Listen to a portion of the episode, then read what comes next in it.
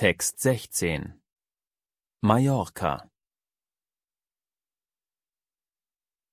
Deutsche mit Wohnsitz auf Mallorca sind nicht mehr nur Rentner. 75 Prozent der 37.000 Deutschen, die länger als drei Monate im Jahr dort leben, sind jünger als 65 Jahre. Es sind Bäcker, Fleischer, Maurer, Architekten und Ärzte, die ihre Berufe auf Mallorca ausüben. Die Deutschen konkurrieren mit Einheimischen um Arbeit